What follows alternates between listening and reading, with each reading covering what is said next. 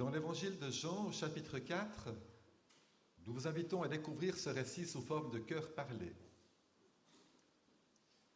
Jésus quitta la Judée et retourna en Galilée. Pour y aller, il devait traverser la Samarie.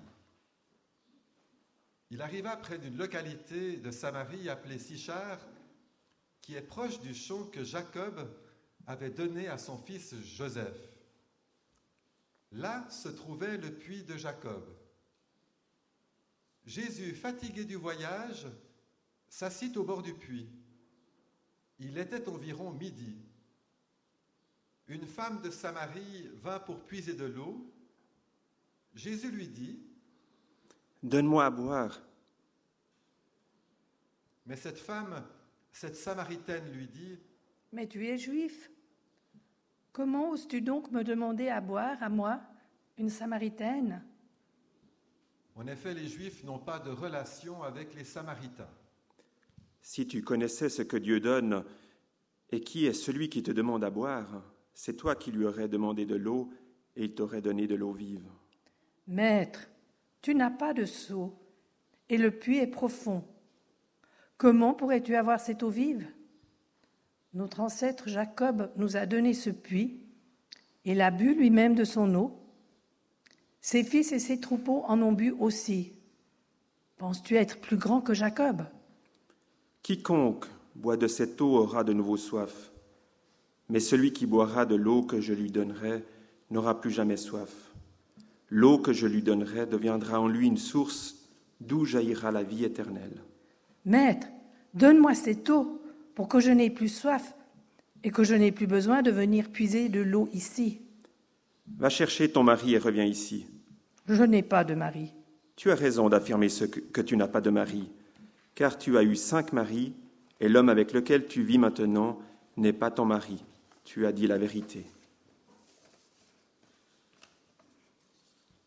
Maître, je vois que tu es un prophète.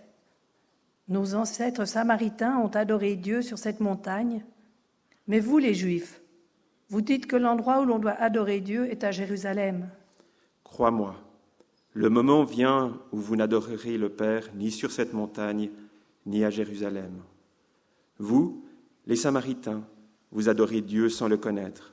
Nous, les Juifs, nous l'adorons et le connaissons, car le salut vient des Juifs. Mais le moment vient, et il est même déjà là, où les vrais adorateurs adoreront le Père en esprit et en vérité, car tels sont les adorateurs que veut le Père. Dieu est esprit, et ceux qui l'adorent doivent l'adorer en esprit et en vérité. Je sais que le Messie, c'est-à-dire le Christ, va venir. Quand il viendra, il nous expliquera tout. Je le suis, moi qui te parle. La femme laissa là sa cruche d'eau et retourna à la ville, où elle dit aux gens, Venez voir, un homme qui m'a dit tout ce que j'ai fait. Serait-il peut-être le Messie? Les gens sortirent de la ville et allèrent vers lui. Beaucoup de Samaritains de cette ville crurent en Jésus parce que la femme leur avait déclaré. Il m'a dit tout ce que j'ai fait. C'est pourquoi quand les Samaritains arrivèrent auprès de Jésus, ils le prièrent de rester avec eux. Et Jésus resta là deux jours. Ils furent encore bien plus nombreux à croire à cause de ce qu'il disait lui-même, et il déclarait à la femme, Maintenant, nous ne croyons plus seulement à cause de ce que tu as raconté, mais parce que nous l'avons entendu nous-mêmes et nous savons qu'il est vraiment le Sauveur du monde.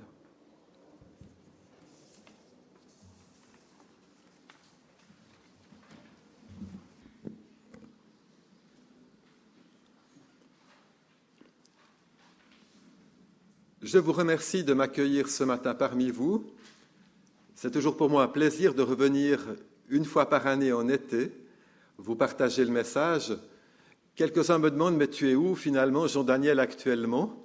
Alors, je suis partagé entre la paroisse protestante du Petit Saconnet et celle d'Aïr-le-Lignon. En cet été où nous cheminons avec des femmes de la Bible, j'avais à cœur de méditer avec vous ce très beau récit de la rencontre entre Jésus et cette femme de Samarie. Et c'est vrai que nos vies sont faites de rencontres. Dans l'ascenseur, dans la rue, dans le bus, sur le palier, au bistrot, au magasin, à table, au salon. Mais comment est-ce qu'on se rencontre? Il y a bien sûr des rencontres où il ne se passe rien. On se dit bonjour et on va plus loin. On échange juste quelques mots sur la pluie et le beau temps. Mais il y a aussi des rencontres qui sont belles, intenses et profondes. Des rencontres où il se passe quelque chose d'important. Des rencontres qui laissent des traces, qui marquent le cœur et la pensée et qui ne laissent personne indifférent. Ainsi en est-il de cette rencontre entre Jésus et la femme samaritaine. Vous me direz, oui, mais c'est Jésus, c'est le Seigneur. Il est bien placé, lui, le Fils de Dieu, pour savoir nous rencontrer. Oui, mais cela ne tient-il qu'à lui?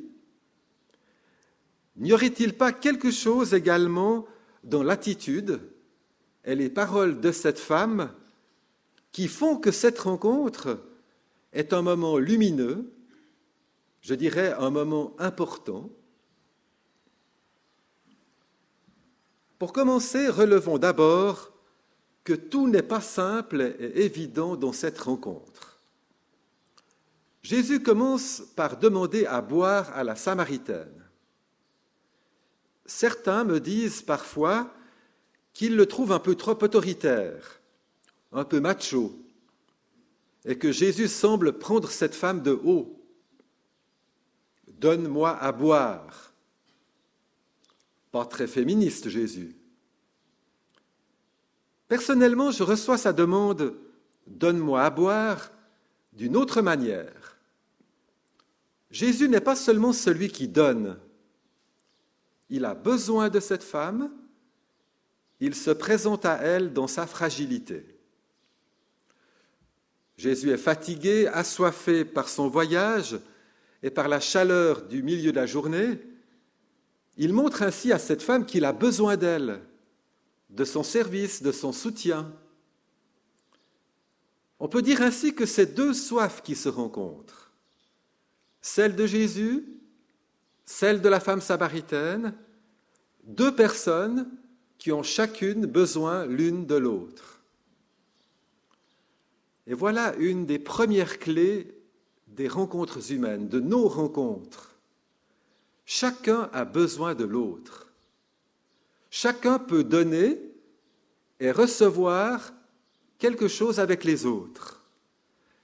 Chacun peut offrir, mais aussi accueillir.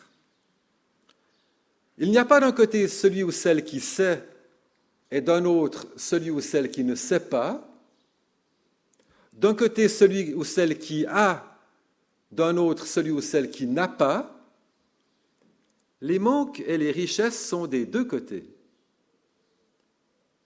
Dans le témoignage ou la mission chrétienne, on s'est trop souvent placé en position de supériorité avec son prochain, comme s'il n'avait rien à nous donner parce qu'il faisait par exemple partie d'une autre culture ou d'une autre religion.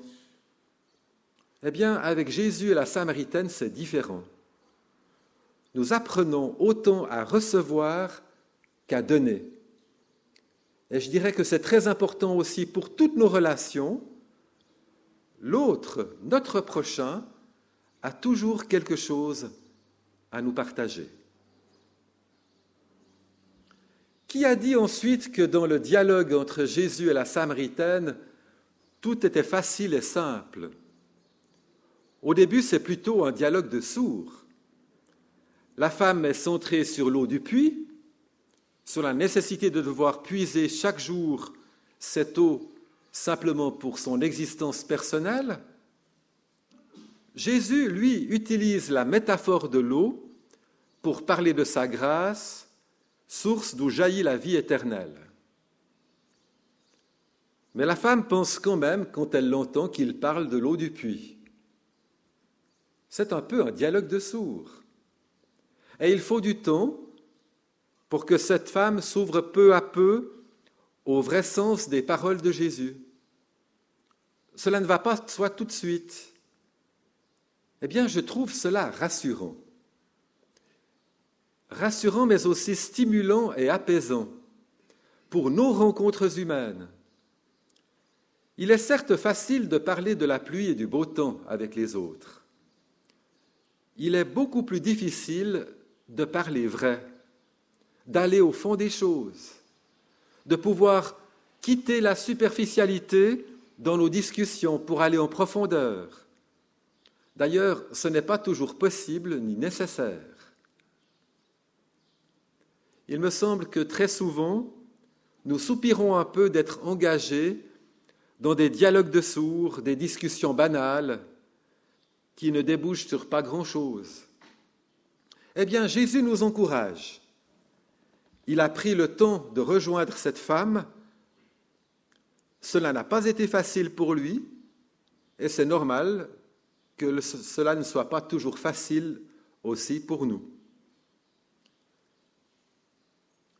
Relevons que le Seigneur n'oppose pas les préoccupations matérielles de cette femme à ses besoins spirituels. Mais il cherche, vous l'avez entendu, à l'orienter vers ses besoins essentiels, ses besoins profonds. En venant chercher son eau à midi, à l'heure la plus chaude de la journée, cette femme exprime un mal-être. Elle ne veut pas rencontrer les gens de son village, les femmes en particulier, qui viennent au puits le soir, mais jamais à midi.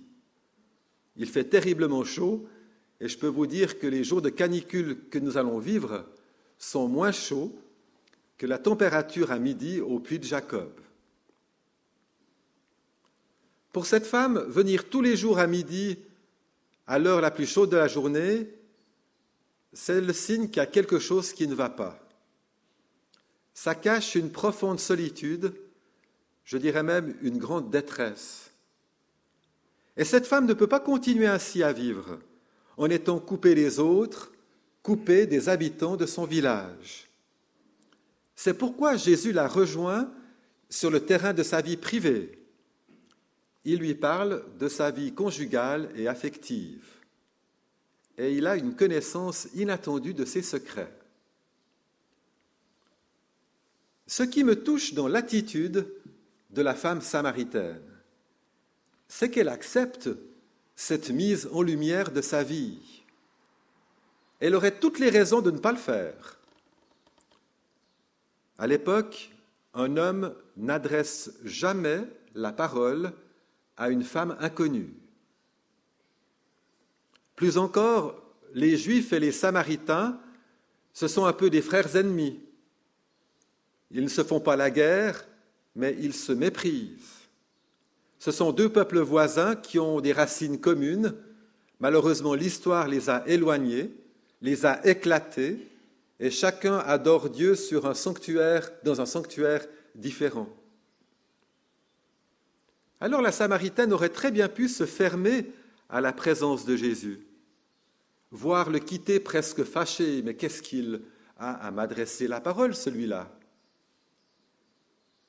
Au contraire, elle se laisse surprendre, elle s'ouvre petit à petit, c'est vrai, il faut du temps, avec prudence, aux paroles et naturellement aussi à l'amour du Seigneur.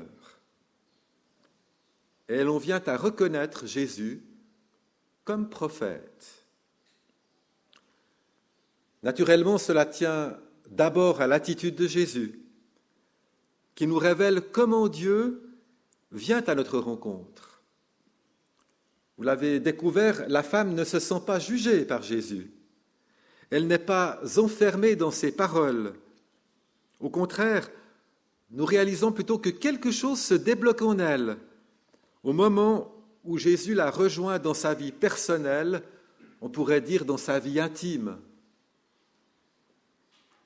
Car Jésus a mis le doigt sur la soif profonde qui habite cette femme cette soif qui se cache au fond d'elle-même. Et le mérite de cette femme, il faut le souligner, c'est d'accepter de faire du chemin sur elle-même, de visiter très sincèrement ce qui se cache en elle. Jésus lui demande donc d'aller chercher son mari. Il met le doigt sur le point sensible de sa vie privée et la femme est touchée. Jésus va encore plus loin en lui disant, tu as eu cinq maris et celui que tu as n'est pas ton mari. Cinq hommes dans sa vie et maintenant un sixième. Les gens de sa ville devaient se dire qu'elle avait beaucoup vécu. En fait, elle avait très peu vécu.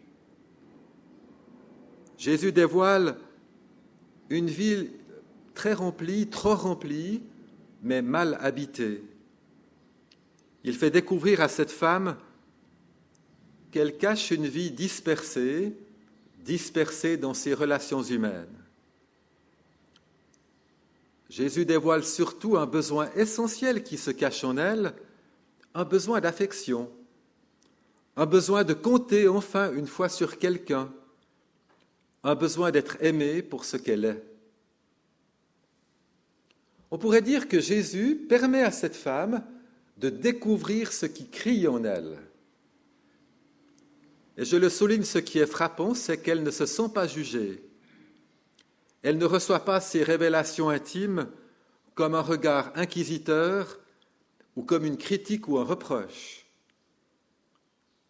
Cela tient à l'attitude de Jésus, peut-être à l'expression de son visage, à ses gestes, à sa manière de dire les choses, évidemment qu'on ne peut pas découvrir dans le récit biblique directement. Dans nos rencontres humaines, il est difficile de rejoindre les autres dans ce qu'ils vivent. Si vite nous pouvons céder à l'indiscrétion, à des jugements à l'importe-pièce, à des paroles blessantes. Si vite nous pouvons être en décalage avec ce que nous disons. Cela ne vous arrive-t-il pas de vous dire après coup, j'ai parlé, mais mon cœur n'y était pas vraiment, et l'autre l'a bien senti Rien n'est moins évident que de connaître son prochain en profondeur et aussi d'être connu par lui. Se rejoindre n'est pas naturel.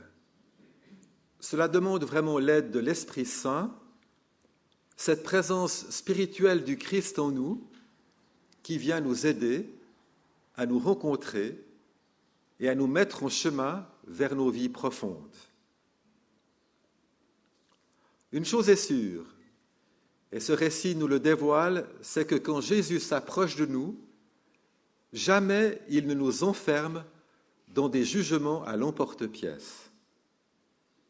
Et c'est pour cela que cette femme est touchée. C'est qu'en même temps sa vie s'ouvre et en même temps elle se sent acceptée, aimée, telle qu'elle est, accueillie. Et là nous recevons un autre repère pour nos rencontres, nous avons toujours à apprendre à nous accueillir les uns les unes les autres sans jugement. Et combien cela est difficile. Quoi qu'il en soit, la femme samaritaine nous montre aussi qu'il vaut la peine, avec l'aide de Dieu, de faire du chemin sur soi-même, de regarder en face ce qui crie en nous, de ne pas enfouir nos blessures, nos manques, nos soifs profondes, mais d'avoir le courage de les faire parfois rejaillir, de pouvoir les partager avec les autres, et naturellement dans la prière avec Dieu. Une chose aussi m'a frappé dans ce récit, c'est ce soupir de cette femme qui apparaît tout à coup au milieu, on ne sait pas pourquoi, où elle demande à Jésus, mais où est-ce que je dois aller adorer? Est-ce que c'est avec les gens de ma ville sur le mont Garizim? C'est là qu'est notre sanctuaire? Ou bien c'est plutôt à Jérusalem qu'il faut aller au temple? Je crois que cette femme exprime par cette question une forme de soupir, qui est peut-être aussi le nôtre. Pourquoi ces incohérences, ces divisions dans le monde religieux Ces querelles, ces disputes, ces confrontations parfois entre Église, communauté et naturellement entre religions. Jérusalem, Garizim, c'est peut-être le reflet de ce qui se passe aujourd'hui comme de ce qui s'est passé tout au long de l'histoire. Pourquoi ces divisions Et qu'est-ce qu'on doit faire? La Samaritaine ose poser une question qui dérange, qui nous dérange, parce que nous sommes les premiers, souvent, à favoriser ces divisions. Elle fait part aussi de sa désorientation. Elle aimerait savoir où aller pour adorer Dieu en vérité. Et il y a cette parole de Jésus que vous connaissez tous certainement, qui a traversé l'histoire et qui est tellement importante. Le moment vient et il est là. Les vrais adorateurs adoreront le Père en esprit et en vérité. Elle est forte, cette réponse, d'abord parce qu'elle ne nous invite pas à dire il faut aller ici ou bien il faut aller là. Jésus ne répond pas vraiment à la question. Mais plus encore, il rappelle quelque chose de fondamental.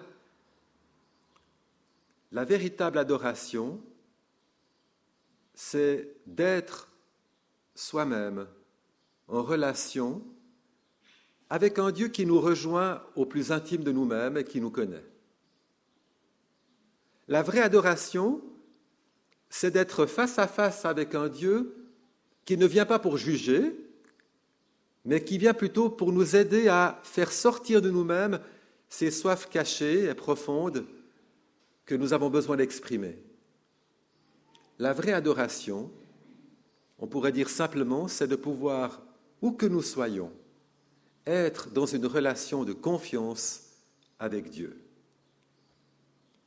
Et je trouve que cette réponse de Jésus, elle est vraiment libératrice. D'abord, parce qu'elle nous invite à persévérer dans nos lieux d'adoration, nos églises, même si nous n'adorons pas au même endroit, mais aussi avec un esprit critique, en disant, le Dieu que je veux rencontrer là, ça ne doit pas être un Dieu qui m'enferme ou qui me juge, mais un Dieu qui ouvre des espaces dans ma vie, des espaces pour être plus vrai avec moi-même, des espaces pour mieux me rencontrer moi-même, des espaces pour faire du chemin sur moi-même. Si un lieu d'adoration est un lieu qui m'enferme, un lieu qui m'empêche d'être vrai avec moi-même, il y a alors quelque chose qui ne joue pas.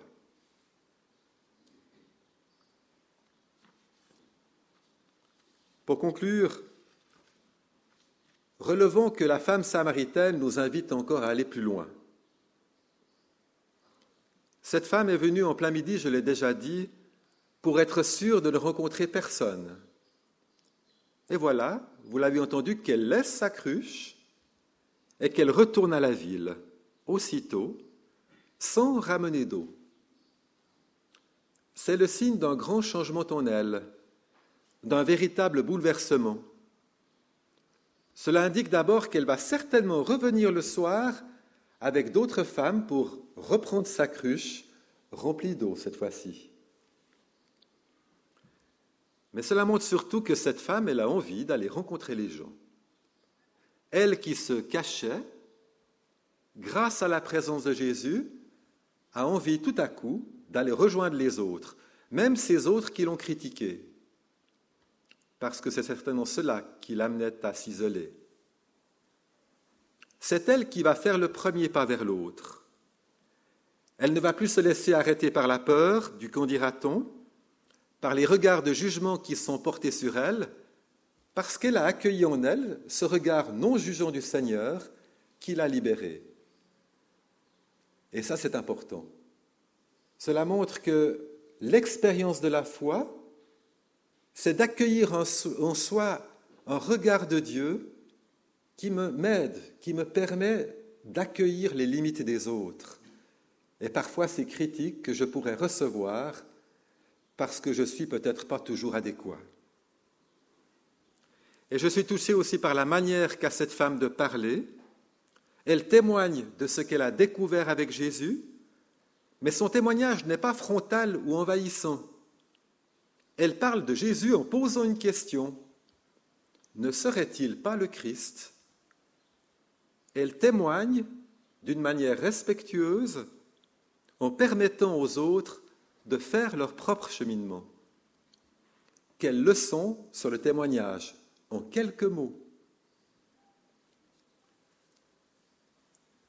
Oui, ce qui est merveilleux dans ce récit, c'est qu'il témoigne d'un changement de vie, mais d'un changement qui n'est pas réservé à cette femme d'autrefois, mais à chacune et chacun d'entre nous. Et je crois que nous avons tous, moi le premier, des choses à changer en nous-mêmes, apprendre à mieux se connaître, à pouvoir sortir ces cris ou ces soifs profondes qui nous habitent, apprendre à mieux rencontrer les autres, apprendre aussi à témoigner dans le respect de l'autre. C'est le cadeau que nous fait Jésus au travers de la femme samaritaine. Que son esprit nous vienne aujourd'hui en aide. Amen.